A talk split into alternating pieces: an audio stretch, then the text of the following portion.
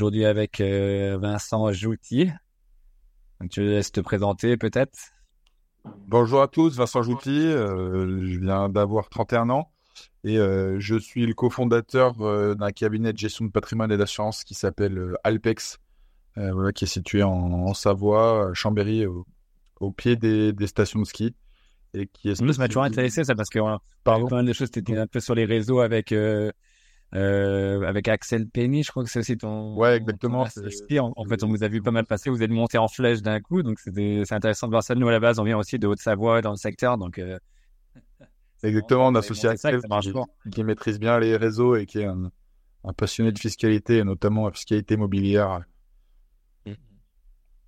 Mm. Ok, et donc vous avez monté. En fait, il y a plus. J'ai pas tout compris comment c'était structuré. En fait, vous avez plusieurs. Vous avez vous qui était assez jeune du coup, donc vous avez bien bien boosté pour monter cette boîte-là. Vous faites assurance, vous faites du courtage euh, aussi. Il y a plein de différents pôles, quoi.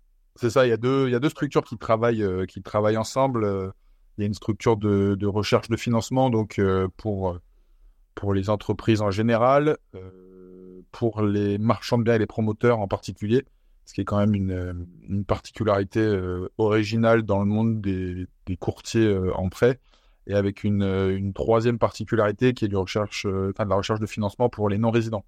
Tous les étrangers qui viennent acheter des biens euh, en station, majoritairement en station, et maintenant, quelques années après, qui nous recontactent pour acheter des biens sur la côte, très rarement à Paris, Biarritz ou éventuellement en Bretagne, mais ça c'est plus du, du coup parcours, mais on va dire station de ski, Alpes et, et Côte d'Azur majoritairement. Ouais, c'est vrai que nous, on, a, on avait beaucoup de clients, n'est pas noté expatriés avec Sylvain aussi avant. Et euh, beaucoup de clients qu'on accompagne aussi sur cette partie-là quand ils cherchent à investir. C'est vrai qu'il y a moins la Bretagne. Historiquement, c'est toujours effectivement une station de ski, euh, Paris ou Nice. Quoi.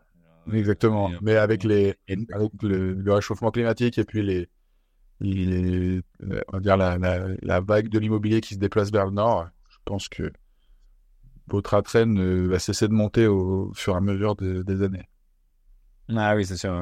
Mais c'est vrai que moi, je connaissais pas mal, ouais, pas mal de, de, collègues qui, leur but, c'était ça. C'était à terme, après l'expatriation, ils revenaient, ils s'achetaient un petit chalet. C'est ça qui faisait rêver tout le monde, un petit chalet dans la montagne. Et, euh, ils pouvaient le louer aussi pendant qu'ils, toujours ça, ils le louent pendant qu'ils sont en expatriation. Et après, c'est le rêve de revenir un jour. Donc, c'est sûr que je voyais, je voyais pas plus tard qu'un article qui disait encore les prix, euh, ils ont encore augmenté. C'est les seuls qui résistent aujourd'hui et c'est les prix de, des chalets hauts dans les stations parce qu'il y a, bon, un foncier forcément limité.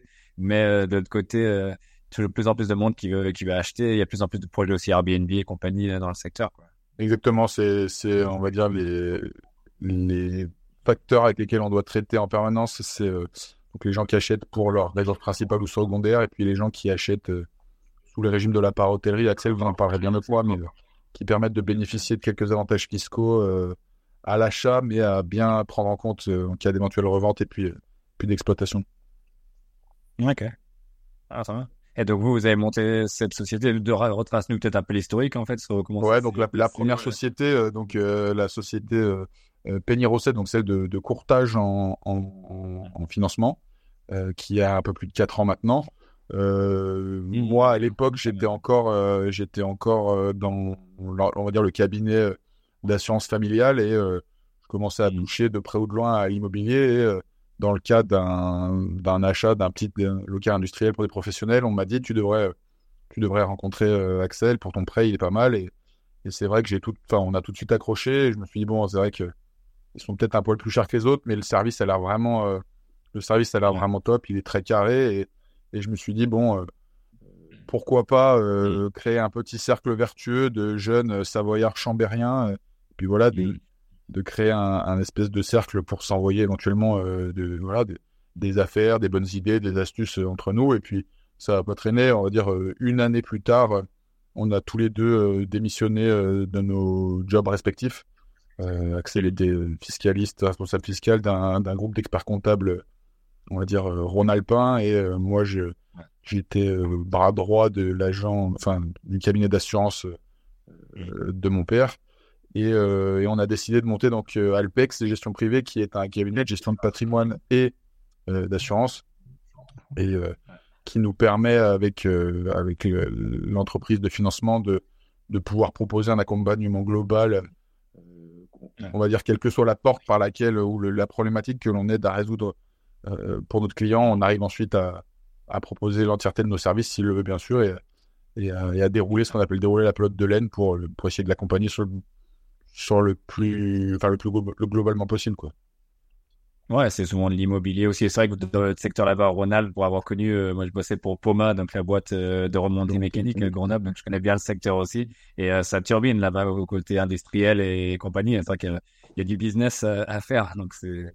Mais je savais pas quoi. Je savais pas que vous avez commencé comme ça. Donc quoi, vous avez l'historique déjà de l'assurance et lui de courtage et peut-être aussi l'expatriation parce qu'il y a beaucoup de, de, frontaliers en fait que vous accompagnez. Peut-être aussi des problématiques un peu plus compliquées. ouais, exactement. Techniques, Exactement. Euh, on, est conscient que notre région est très attractive pour, euh, pour deux, ou deux ou trois raisons principales. On a le, on a l'attrait euh, des stations de ski qui est assez incroyable. Même les industries de vallée travaillent pour les stations de ski. On a la proximité avec la Suisse qui est aussi non négligeable. Et puis je pense qu'on a aussi un, un environnement de travail et un cadre de vie qui est très agréable et qui fait qu'on a une région peut-être, enfin je pense même certainement plus demandée que les autres pour pour euh, les pas par les gens. Et euh... par la Bretagne quoi bien sûr mais à part la Bretagne. ça, attire beaucoup c'est pas les mêmes climats c'est pas les mêmes choses. Sûr pour avoir travaillé c'est sûr que les gens ils ont un, climat de, de, travail beaucoup plus tranquille chaque nous il y a beaucoup de gens qui allaient courir à midi bon, il y avait tous les montagnes autour et il y a un environnement qui était hyper sympa même si c'était quand même sous pression au niveau travail et tout ça voilà quoi mais donc et lui euh, donc euh, Axel aussi il a fait euh, surtout au niveau marchand de biens, parce qu'il s'est axé plus là-dessus ou parce que c'est très florissant. Je voyais en zone euh, lyonnaise, c'est impressionnant, le, comme, comme tu dis, tous ces réseaux-là aussi. Euh, nous, on a ces réseaux-là aussi, BNI et compagnie d'entrepreneurs de, auxquels on participe et d'investisseurs dans le secteur. Mais à Lyon, je vois que c'est une folie complète. Quoi. En fait, on a l'impression que tous les marchands de biens de la France sont concentrés un peu là-bas. Ouais, alors c'est vrai qu'on a un jour qui est assez dynamique. en plus, on va dire qu'avec les conditions de promotion qui se durcissent un peu. On a des, des, problèmes de foncier qui sont, enfin, de, de, recherche de foncier qui sont assez compliqués avec, avec les différents intervenants. Euh, J'ai l'impression que, que l'effet euh, Covid euh, se euh, se marque très fortement avec une explosion du, de l'activité de marchand de biens. Les, les gens sont plus, euh, voient moins gros, sont plus à la recherche de, de la bonne affaire avec une division, avec un achat revente rapide et des, des, projets moins gros mais peut-être plus rapides. D'accord. Ça, c'est en, tant que client, quoi. Après, peut-être que les acquéreurs, avec l'inflation, ils chargent des choses plus petites aussi. Donc, en fait, ça, ça répond bien à ce besoin-là aussi. Euh, vu que les prix ont pas mal augmenté, euh, ils peuvent moins, moins acheter. Ouais, exactement. De promotion. On se heurte, euh, on se heurte à, à malheureusement les, les, conditions bancaires qui sont qui permettent plus l'accès euh, au financement à, beaucoup de particuliers, euh, enfin beaucoup moins qu'avant en tout cas. Et c'est vrai que, alors soit il faut euh, viser des, des, projets haut de gamme, ce qu'on voit beaucoup, mmh. où des gens se rabattent juste, on va dire, sur la peut-être la classe ou le ou le la, la gamme inférieure à ce qu'ils auraient souhaité ou pu avoir avant. Soit en effet, c'est des projets qui qui font un effet stock, comme ce qu'on a pu voir pendant le Covid, et euh, qui, quand les, les, planètes seront réalignées, euh, voilà, feront un petit effet euphorie euh, pendant quelques temps. Ouais, c'est ça. Bah, nous, on le voyait aussi. En fait, pendant la période Covid, c'était plein de petites maisons qui s'achetaient, qui se revendaient assez rapidement. Et après, rapidement, on est passé sur des projets maintenant où, on le voit. En fait, il y a eu toute cette explosion de petites maisons. Les gens, ils cherchaient à, pour les petites maisons secondaires aussi, campagne et autres. Et là, ça s'est rabattu aussi. Bah, toujours pareil. En fait, dès que la crise commence à se faire sentir, il faut retrouver du boulot. C'est plus la ville. Il y a tout l'effet un peu euh, qu'on a travaillé à distance qui s'est estompé un peu aussi. Et donc, euh, les gens cherchent bon, forcément plus proche de ville, donc les prix aussi ont beaucoup augmenté, donc le, projet a un peu changé. Et euh, donc, nous, on s'est rapidement s'est réorienté sur des petits appartements ou des découpes euh, de certains ensembles en, en, plus petits ensembles pour permettre, c'est plus là l'époque, effectivement, on était moins dans le courtage, mais où on pouvait financer des gros 400 000, 500 000 euros. Là, ça devient déjà beaucoup plus compliqué, déjà pour des 200, 250 000. Donc, c'est vrai qu'il faut que nous aussi, de notre côté, on se rabat sur des choses un peu plus un peu plus petit quoi. Et pendant toute cette période, il y a eu beaucoup d'investissements, donc beaucoup d'investisseurs sont arrivés un peu à la limite de leur de leur capacité de financement et euh, on sont obligés de, se limiter un peu, même s'ils ont été très motivés et passionnés par l'immobilier, mais euh, on est obligé de se réfréner un peu euh, dans son développement quoi. Ouais, exactement. Je dirais qu'aussi il y a eu l'impact du DPE, euh, enfin, enfin ça depuis 2021, ça a vraiment marqué un petit peu plus le marché de l'immobilier dans un contexte de crise bah, les gens ont besoin de plus de certitude. Donc, euh, pour des trucs mal isolés, maintenant, bah, ça se revend plus comme avant. en 2021, 2022, des trucs en noté EFG, ça, se vendait quand même assez tranquillement. maintenant, avec la crise, les gens ont plus de certitude et c'est là justement où les marchands de biens ont peut-être un petit, une petite carte à jouer en retapant des trucs, en faisant preuve d'astuce pour bah, redonner une seconde vie au, au bien et, et, ensuite effectivement comme comme tu dis le diviser euh, pour euh, bah, pour le revaloriser tout simplement. Mais c'est vrai que les petites maisons euh, comme au Covid ça ça se vend plus. Exactement.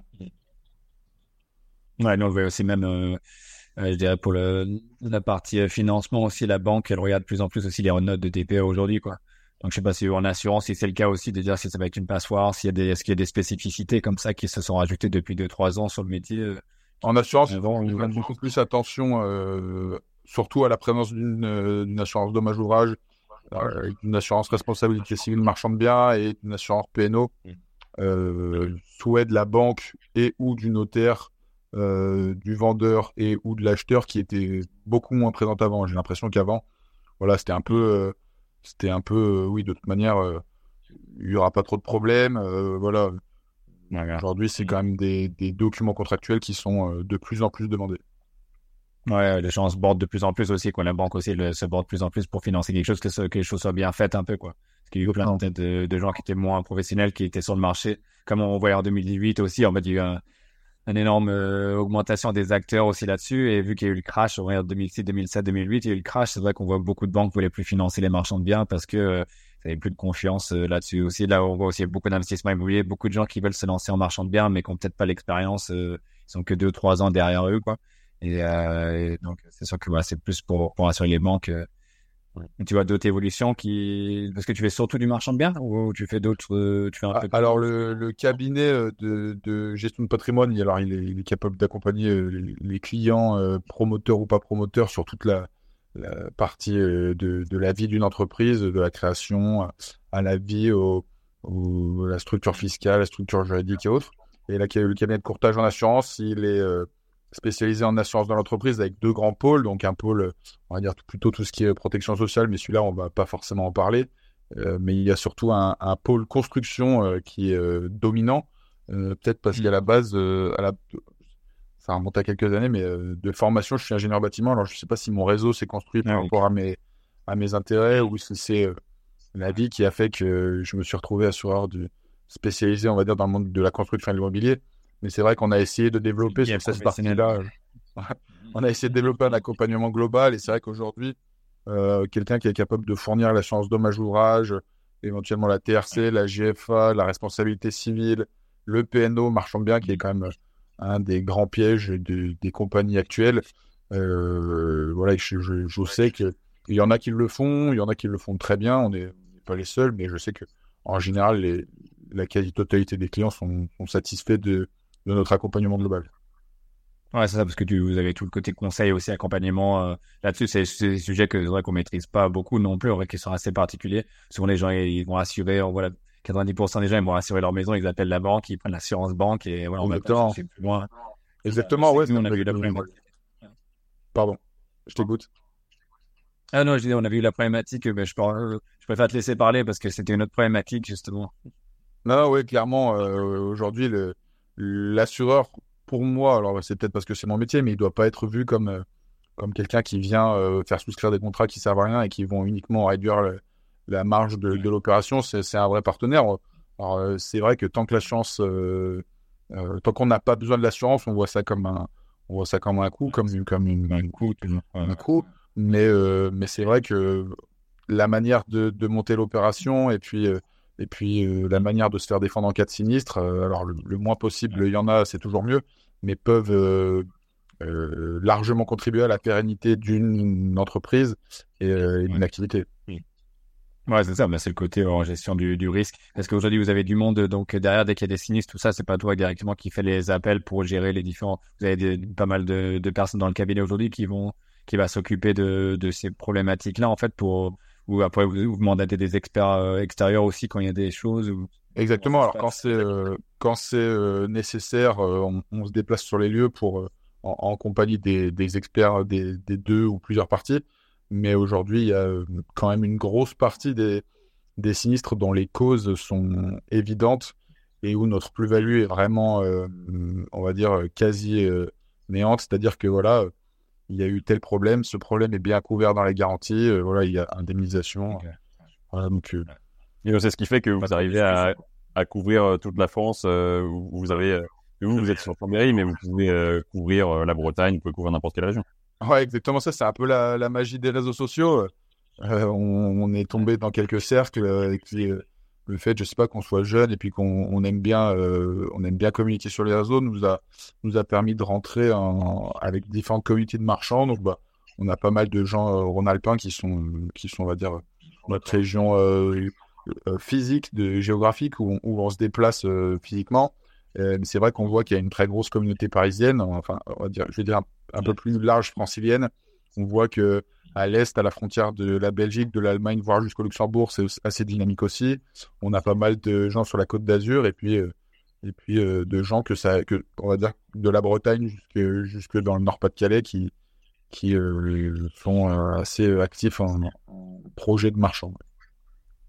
D'accord.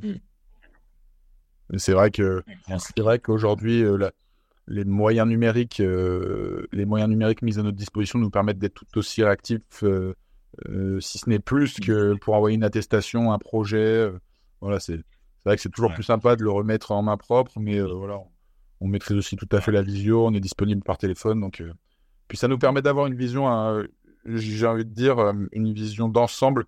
Voilà, les, les, régions se ressemblent pas forcément, les contextes sont pas tout le temps les mêmes. Il y a des manières différentes de monter les projets, il y a des, et voilà, ça nous permet, euh, alors on n'est pas marchand, mais ça nous permet pas, parfois d'aiguiller, de, de, d'avoir un avis euh, ou d'avoir une vision d'ensemble qui nous permet d'aiguiller, de donner des astuces à des, à des marchands, voire même de, de les mettre en relation quand on sait qu'on a un client qui a une problématique et qu'on en a, qu'il l'a résolu et qu'on a un autre client qui a cette même problématique, de les mettre en relation pour, pour, voilà, échanger ensemble.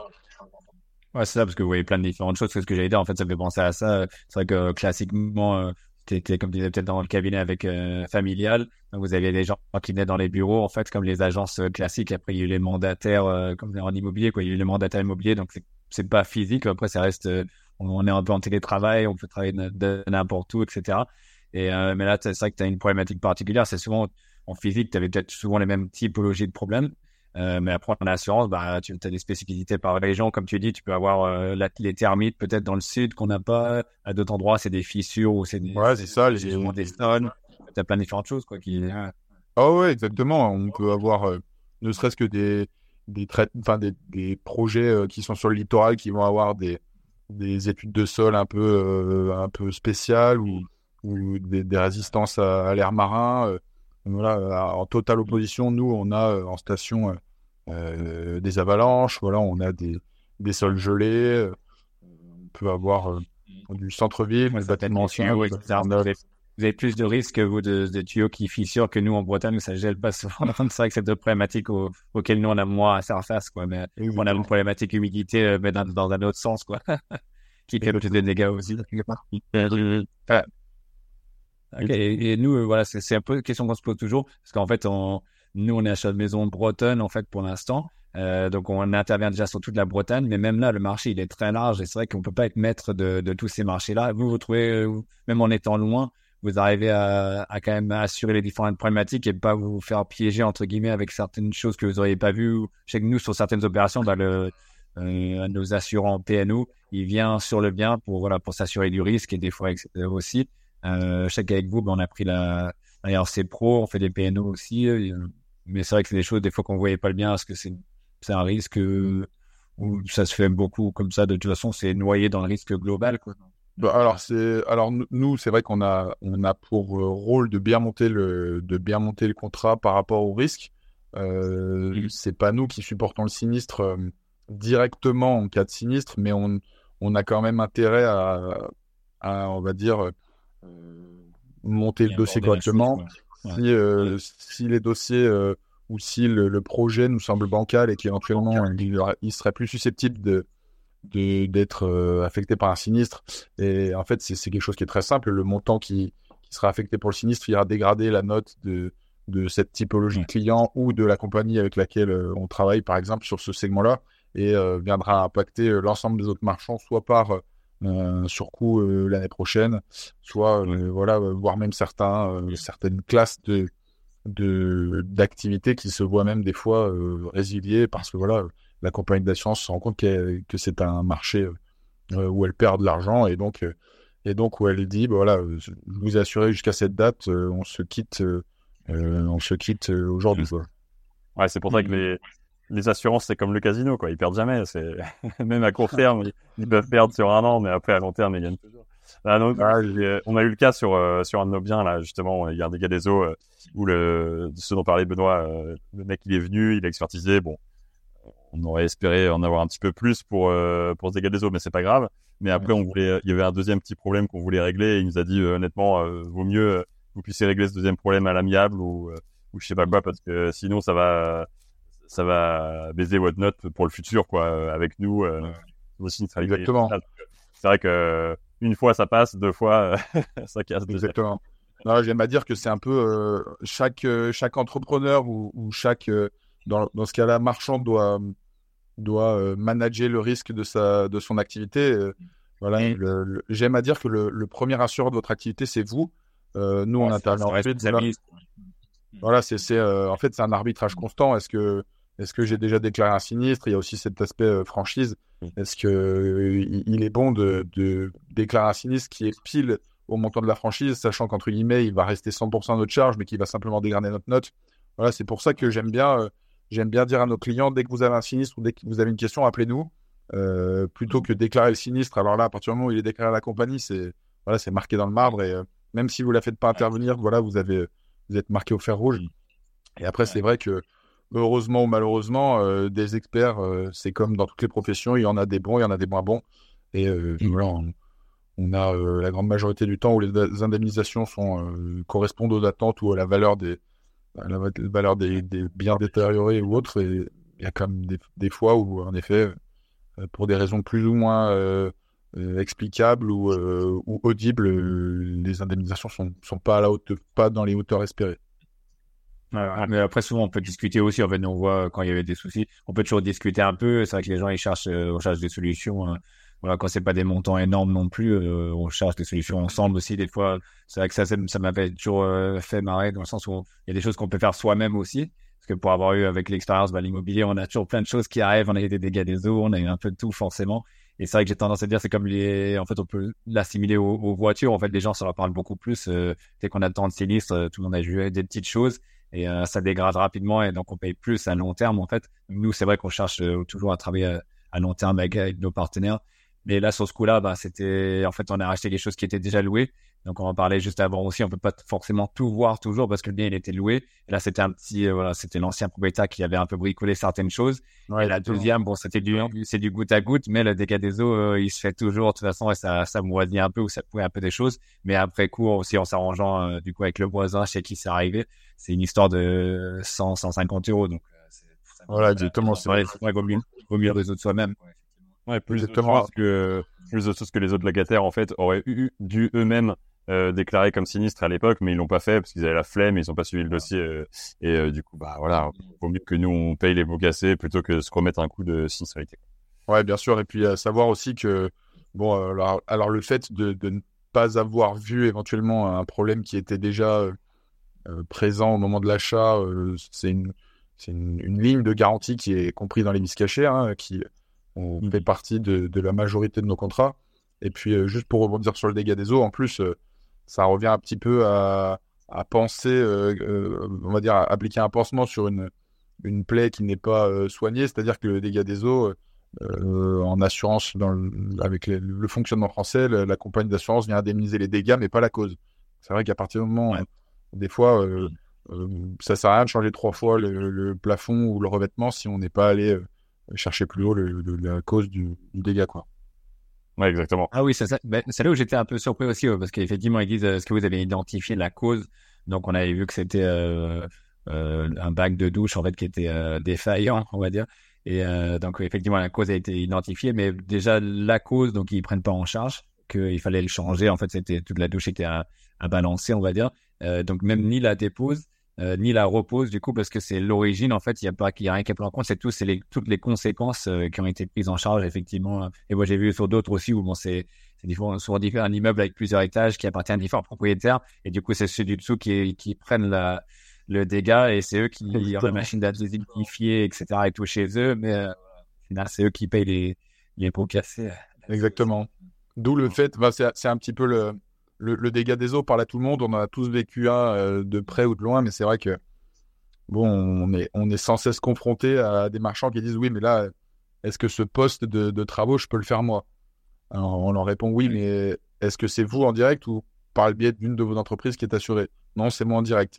C'est vrai que des fois, euh, pour des choses, euh, pour des travaux, on va dire légers comme ça, euh, il, est, plus simple de faire appel à un professionnel assuré, même si ça coûte un petit peu plus cher. Au moins, il y aura une compagnie d'assurance sur laquelle se retourner en cas de problème, alors que si c'est le, marchand qui a fait les travaux lui-même, c'est vite très problématique en cas de sinistre. Ouais, non, complètement. Ah, c'est lui qui va payer, en fait. C'est lui qui va devoir, en fait. C'est lui qui a la responsabilité. Il n'y a personne sur compte qui se retourne. Donc, en fait, euh, c'est lui qui va payer en, déclarant le sinistre et en ayant une note euh, qui est dégradée, en fait. En gros, c'est ça indirectement. Et, alors, euh, c'est surtout même bien plus grave que ça, dans le sens où un marchand de biens est assuré pour faire de l'achat-revente ou de l'achat de coupe-revente de biens. Il n'est pas assuré pour faire de la plomberie, du placo ou de l'électricité, Donc, ouais. c'est même des faux d'assurance. Ouais, exactement. Donc, il, ici, là, les, certains sont conscients du risque et assument euh, ou assumeraient sur fond propre les éventuels dégâts euh, causés par leurs propres travaux. C'est euh, de bon vouloir de chacun de, de s'auto-assurer, de, de, faire le premier step, comme on disait tout à l'heure, d'être le premier assureur de son entreprise comme on le souhaite. Ouais, comme dit, et en fait, euh, ouais, donc euh, ce que tu résumes, c'est que si en fait il fait les travaux, si les marchands de biens font les travaux eux-mêmes, nous on déconseille toujours parce que c'est pas le but de faire du marchandage de biens. Effectivement, notre priorité c'est l'achat et la revente, en gros. C'est de toute façon c'est ça qui est compris dans l'activité, donc faut être très bon en achat et c'est ce que nous on se sépare comme ça avec Sylvain aussi. Moi je m'occupe plus de la partie achat, suivi de travaux et Sylvain il fait la la partie vente souvent. Mais donc si les gens font les travaux eux-mêmes, donc c'est encore plus déconseillé parce que déjà on n'a pas les factures pour déduire, etc. Mais tu dis qu'en fait on, ils seraient pas indemnisés du coup si, si le, le dégât vient de des travaux qui ont été faits par l'entrepreneur individuel quoi du coup. Exactement, ouais. Euh, votre activité est, est assurée pour l'achat-revente. Euh, après, euh, on, tolère euh, une partie de grosses œuvres, voire de, de, de grosses œuvres, de, de, de second œuvre, pardon, voire de grosses œuvres dans votre activité, euh, mm. sous euh, couvert de prendre une assurance dommage ouvrage. Ensuite, euh, tous les travaux qui seraient réalisés par, par des personnes physiques, malheureusement, ne seraient pas pris, pris en compte. La, remise à niveau de ces, de ces, dégâts ne serait pas prise en compte par, par une quelconque assurance. Ouais, mm. Et même s'il y a une dommage ouvrage qui couvre par-dessus. Eh ben, le, on va dire qu'il est impossible de souscrire un dommage ouvrage sans faire appel ah aux attestations décennales de toutes les, les entreprises étant intervenues sur le chantier. Donc, euh, sans attestation décennale, pas de dommage ouvrage. Et ça, c'est intéressant parce que je trouve que c'est toujours, bah, comme tout le monde, c'est un peu un niveau au-dessus d'un autre niveau parce que tout le monde a les décennales, du coup, on a assuré le bien aussi, mais on a en plus cette dommage ouvrage, on, comprend toujours mal euh, à quoi elle sert celle-ci, quoi. Ouais, l'assurance dommage ouvrage, en fait, on va dire que c'est un, c'est le premier euh, détenteur en cas de sinistre. C'est une assurance qui va, euh, qui va venir euh, permettre la remise en état rapide et sans délai de, de l'ouvrage qui est lésé, de la partie de l'ouvrage qui est lésée, et qui va ensuite aller se retourner contre le ou les éventuels responsables, les entreprises responsables, alors que partons du principe qu'il n'y ait pas eu de dommage ouvrage, de souscrite en cas de sinistre, et il y aurait tous les recours entre les assurances les experts pour déterminer la cause ou euh, les causes ou les personnes responsables des causes. Et euh, ça prend plus, souvent plusieurs mois ou plusieurs années avant d'être euh, avant d'être remis en ordre ou en état. Et c'est vrai que l'assurance de majorage vient préfinancer tout ça et permet permet une, une, remise en état rapide pour les éventuels occupants. Quoi. Ouais, donc c'est ça le principal avantage, c'est qu'elle va, elle va tout de suite dire on cherche pas soit qui a causé le problème, on remet tout de suite, euh, on cherchera plus tard. En fait, là, on va d'abord agir et nous, on sait que le temps, c'est euh, pas le temps, c'est de l'argent, mais le temps, c'est important pour nous. On veut, on aime bien aller vite aussi en marchant, parce que les délais sont déjà assez longs comme ça, donc euh, c'est intéressant à savoir pour ceux qui font. là, on parle vraiment du, du marchand de biens classique. En fait, est-ce que ça intervient peut-être en, en lotisseur ou dans le pro Ouais, ouais, il peut y avoir, il peut y avoir un dommage d'ouvrage en lotisseur, ouais. Euh, c'est vrai que normalement, le moindre, le moindre, euh, la moindre action sur une, un des lots du bâtiment devrait être couvert par une assurance dommage ouvrage. Voilà, on aime à dire que certains lots ne pourraient pas rendre impropre le logement à sa destination. C'est vrai que si, a unique, si on parle uniquement de, de remettre un coup de peinture et, potentiellement un agencement intérieur, c'est un arbitrage. Si c'est pour euh, un appartement ou deux appartements, que les montants sont pas sont pas colossaux, on, essaye de, de passer outre. C'est vrai que si c'est euh, un énorme plateau qui est divisé en second œuvre, même si les travaux sont assez simples, c'est vrai qu'il y a quand même plus de, de risques d'avoir un problème, donc euh, on, la conseille. Ah oui, c'est vraiment la gestion du risque. Quoi. Et donc, pour, pour rebondir là-dessus, euh, est-ce qu'il y a des choses particulières tu vois, en cette fin d'année ou pour 2024 Comme on voit que les banques ont eu pas mal d'évolutions, on a eu des courtiers avant aussi sur le podcast. Il y a des évolutions qui se passent, tout le monde se, un peu en train de limiter les risques de plus en plus et de mettre de plus en plus de restrictions. Est-ce que vous avez des limites sur les gens que vous, pouvez assurer? Est-ce que c'est de plus en plus dur de se faire assurer Ou est-ce qu'il y a une tendance comme ça générale qui se profile pour fin d'année ou début d'année prochaine? Alors, euh, comme tous les ans, on va dire que les nouveautés euh, dans le monde de l'assurance sont assez ternes. Il y a très peu d'évolution, si ce n'est qu'on arrive dans la période où tous les, tous les clients vont recevoir leur euh, nouvel échéancier pour l'année prochaine avec éventuellement la bonne ou mauvaise surprise de voir la cotisation similaire ou avec une augmentation. voilà, c'est plutôt des acteurs, des acteurs jeunes comme nous qui sommes en quasi quotidienne relation avec les compagnies pour essayer de créer des produits, euh, euh, on va dire, sur mesure qui couvriraient euh, mieux ou de manière plus longue nos, clients, qui sont les vrais, les vraies actualités, mais pas de là alimenter les, les grands journaux. Ouais, d'ailleurs, moi, pour rebondir sur ça, moi, ce, qui m'avait frappé dans, dans, ton métier et ce qui nous avait fait choisir de travailler avec toi, euh, c'était cette possibilité, c'était, euh, je sais pas comment t'appelles ça, c'était la multi-couverture, je crois. Parce que nous, on a une holding avec d'autres sociétés. Ce, cette possibilité d'avoir cette RCP, en fait, euh, sur plusieurs sociétés qui descendent de la holding ou différentes sociétés. Et c'est une de vos particularités, ça, parce qu'on n'a pas vu ça chez beaucoup, beaucoup de gens, forcément. On va dire que on a, on a pas mal de particularités dans le sens où on est conscient qu'il y a différents types de marchands de biens et que on arrive à un instant T, mais voilà, on, est capable de suivre un créateur euh, où là, on va pouvoir l'accompagner et l'aider à se structurer, mais on arrive aussi à un moment où voilà, on, est quand même jeune. Il y a des gens qui font ça depuis plusieurs années et on se rend compte que de la manière dont, ça a été construit, il y a souvent euh, des contrats en doublon, il y a souvent euh, plein de sociétés qui ont été montées par opération et qu'aujourd'hui, les assurances, la scope de cotisation d'une assurance, il y a une prime plancher et puis ensuite il y a une prime au chiffre d'affaires. Et en fait, on se rend compte que quand euh, il y a une holding et 10 sociétés au-dessous. Il n'est pas forcément utile d'avoir 10 sociétés assurées avec un contrat unique euh, parce que les 10 primes planchers vont être payées, alors que si on prenait un chiffre d'affaires global, la prime plancher serait qu'une fois. Voilà, c'est des, c'est des petites, euh, des petites intuitions, enfin des petites habitudes qu'on a.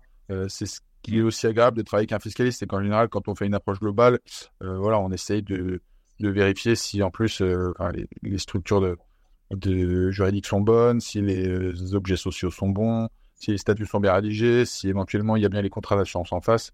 Et euh, c'est quasiment, alors il y a la restructuration fiscale pour la partie euh, d'Axel, moi c'est plutôt, on va dire, la restructuration mmh. assurantielle. Quoi. Oh, c'est pas mal, mais ouais, c'est intéressant, effectivement, parce que c'est surtout aussi la gestion quotidienne, parce que si, euh, s'il y a une personne qui a effectivement euh, plusieurs sociétés, et ils ont un chez un, un chez un autre, un chez un autre, ou souvent ils ont le, plusieurs contrats, après c'est quand même un suivi de contrat à avoir, c'est la facturation, c'est beaucoup plus lourd, et c'est, une innovation, comme tu dis, comme ça, qui, qui sont intéressantes, de dire, bah, une, il y a une assurance globale, va de nous pour le, pour ça, c'est une assurance globale qui, euh, qui couvre, en fait, l'ensemble des sociétés, chacun paie après sa, son prorata, quoi. Mais euh, on trouvait ça, on trouvait ça intéressant parce que c'est dans le souci de la simplification aussi. Vous avez écouté le, le besoin, on va dire, des clients comme ça, et souvent d'autres sociétés limitées à, à, deux sociétés seulement parce qu'ils voulaient pas, voilà, ouais, exactement. les risques, il y a un profit de risque en dessous, et de pouvoir, euh, voilà, de, couvrir tout, c'était plus simple, on va dire, pour nous aussi, quoi, dans notre, euh, dans notre démarche et notre développement aussi. Ouais, et puis surtout dans le, la différentes associés. Dans l'activité de marchand de biens, comme tu disais l'autre fois, Ben, il y a des, des fois où on crée d'autres sociétés parce qu'on a d'autres associés qui ont dans la société et qui dépendent toujours de la même holding. Donc, euh, c'est beaucoup plus simple. Si on veut avoir 4, 5, 6 sociétés sur la holding, euh, en tout cas partiellement détenues par la holding, bah, ça devient beaucoup plus simple en tout cas de pouvoir euh, travailler avec, avec Vincent.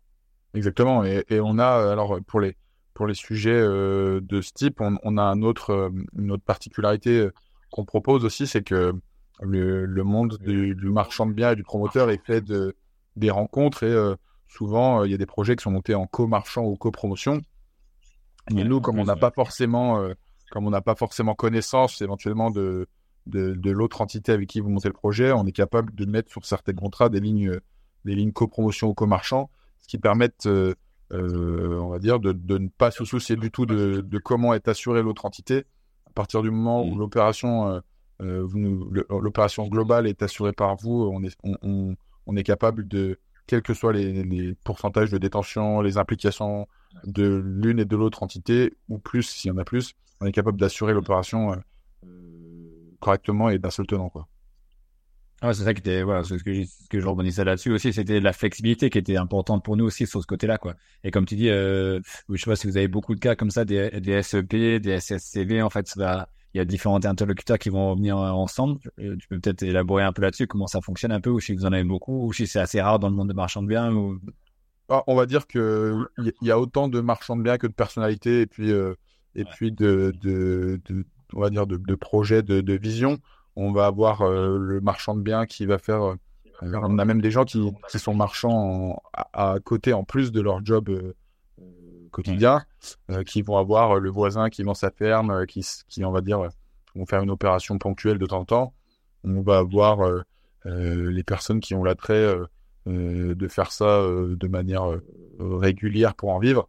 et puis après, on a différentes structurations jusqu'au, on va dire, mastodonte qui lui est carrément euh, équipé avec un staff pour euh, la recherche de foncier, pour euh, mmh. ou, d'affaires qui voilà son entreprise générale, grosse œuvre et ou seconde œuvre à côté pour éventuellement faire les, les divisions, les séparations.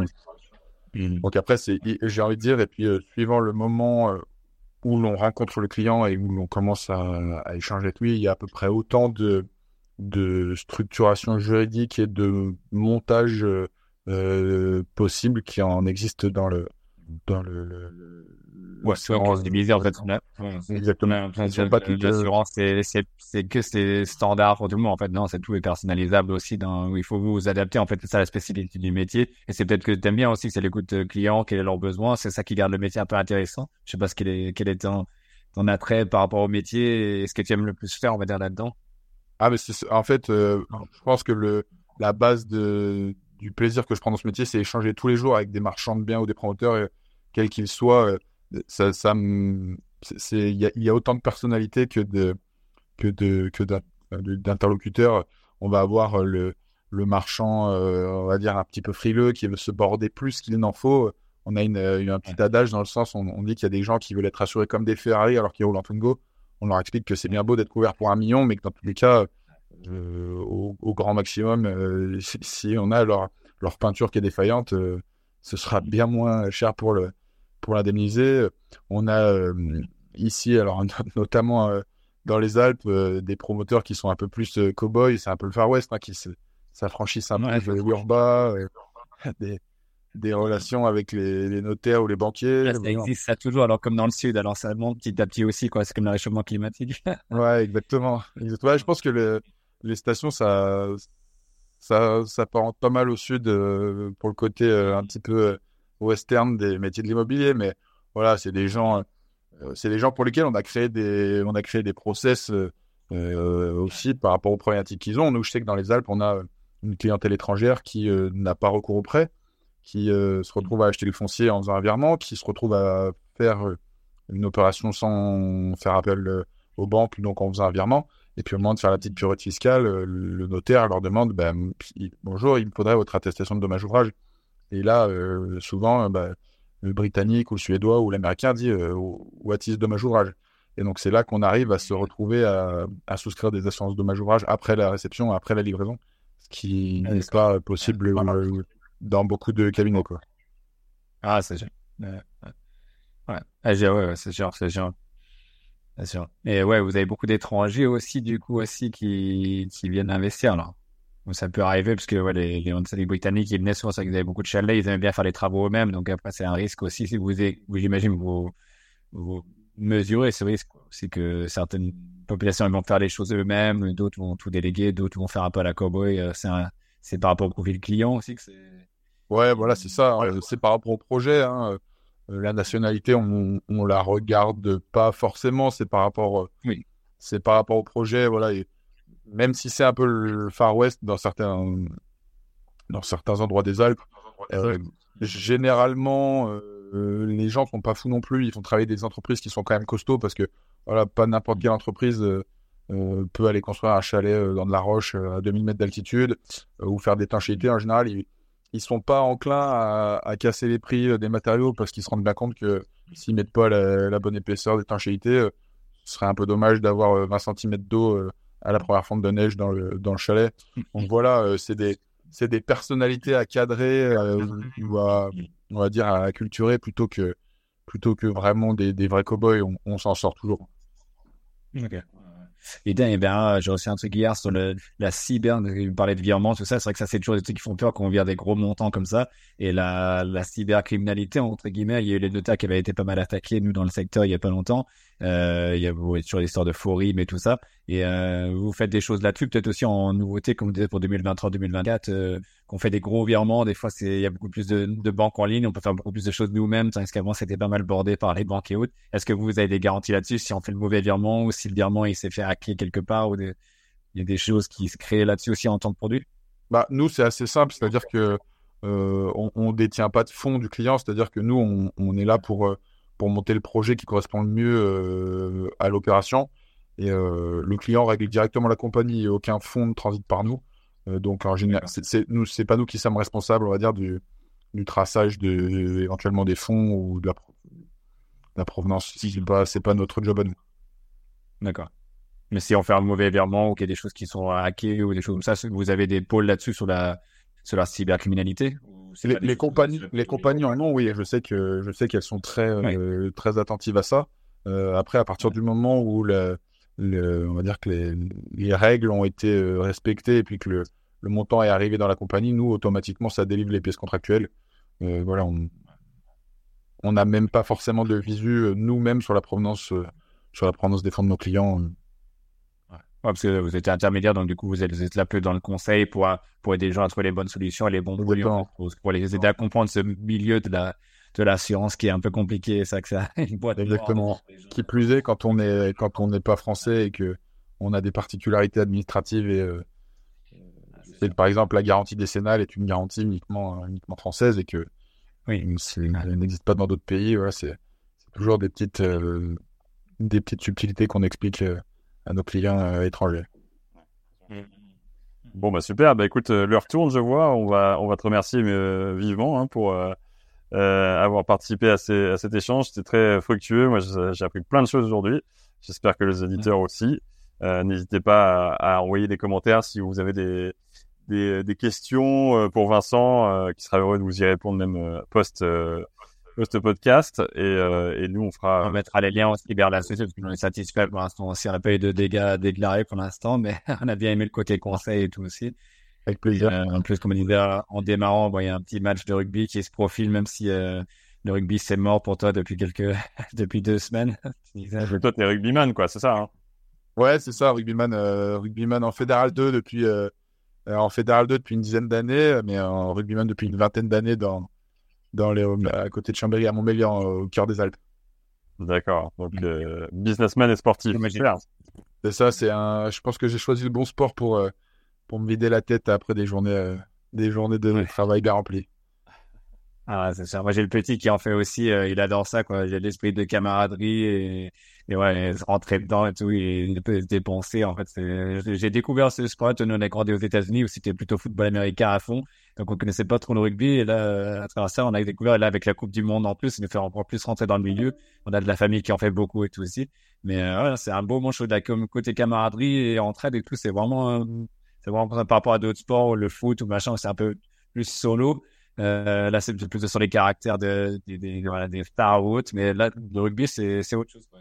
Ouais, exactement. Je pense que je pense qu'il y a pas mal de similitudes entre le, les, les, les cercles qu'on pourrait trouver euh, au rugby et puis les cercles qu'on pourrait trouver au travail, notamment chez les, les marchands de biens. Je pense qu'on est on est quand même euh, des terriens. Voilà, on aime bien ce qui ce qui est palpable, le, le, la construction, le, les terres et, et c'est vrai que bon, même si on travaille dans toute la France, on a quand même gardé quelques quelques spécificités. On aime bien en général quand on, quand on fait un, une affaire avec un client, que ça se règle autour d'un bon resto ou d'une bonne bière, suivant l'heure à laquelle l'accord a été trouvé.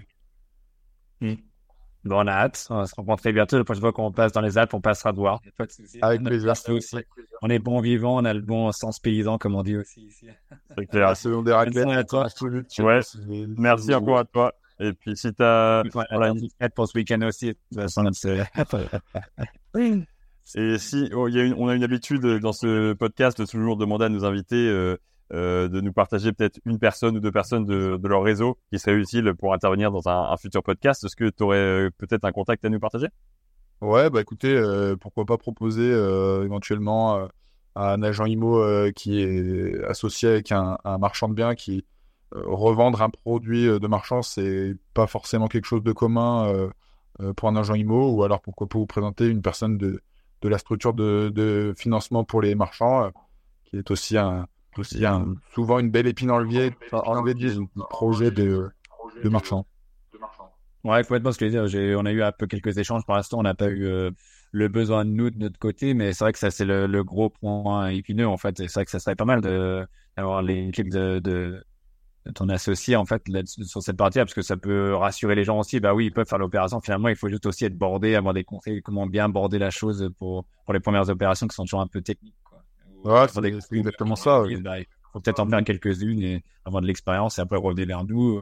Ouais, ça peut être intéressant. Exactement, en fait, c'est que ce soit assurantiel ou bancaire, alors à partir du moment où on coche les, on coche les cases euh, euh, d'expérience, de traitement du risque, euh, du risque, fonds propres et autres, chaque dossier est étudié au cas par cas et puis vous refusez. On est quand même dans, dans une entreprise assez jeune c'est jeune. Euh, n'hésite pas à dire à un client que son dossier des langues assez solide ou qu'on n'est pas capable d'assurer son, son activité. Euh, on n'a pas envie de changer de trottoir, euh, trottoir, ça devient un souci. Euh, qu'il était mal assuré ou voilà, on a, voilà, on a quand même, euh, on a quand même une déontologie qui nous oblige à pas faire n'importe quoi. Oblige à pas faire n'importe quoi. Ouais. Ok, c'est bien, bien. Bon, en tout cas, on apprécie euh, voilà, le, contact avec la société et on voit que vous êtes une société jeune et flexible et dynamique et vous trouvez des solutions parce que d'autres vont peut-être vouloir euh, assurer un peu plus et prendre moins de risques. Vous chercher à trouver des solutions. Merci encore en tout cas et bah, bon week-end. À, bientôt. Merci. Avec plaisir. Merci. Bon week-end également. On laisse te coordonner. À bientôt. Salut. Merci. Au revoir.